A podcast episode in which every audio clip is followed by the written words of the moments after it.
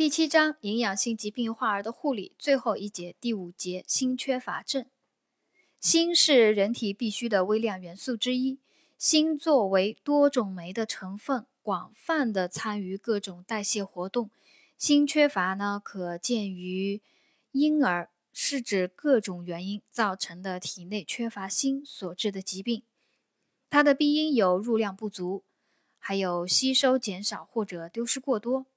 临床表现呢，主要有生长发育过慢、厌食、异食癖、各种皮疹、复发性口腔溃疡、突发呃突发、精神倦怠、嗜睡、性发育延迟及易发生各种感染。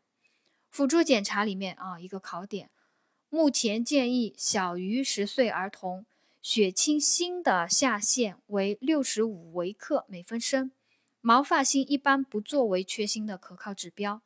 仅作为慢性缺锌的参考资料。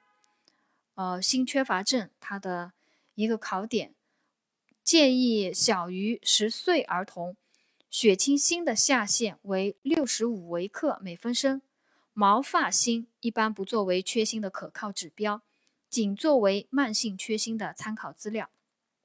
治疗原则呢，就是改善饮食结构。供给含锌量较多的食物，如肝啊，动物的肝、鱼、瘦肉等。提倡母乳喂养，合理添加辅食，培养小儿不偏食、不挑食的饮食习惯。还有就是补充锌制剂啊。第五节锌缺乏症的考点呢，知识点呢比较简单，就只有这些。啊，今天我们第七章营养性疾病患儿的护理呢，就全部学习结束了。谢谢大家的收听。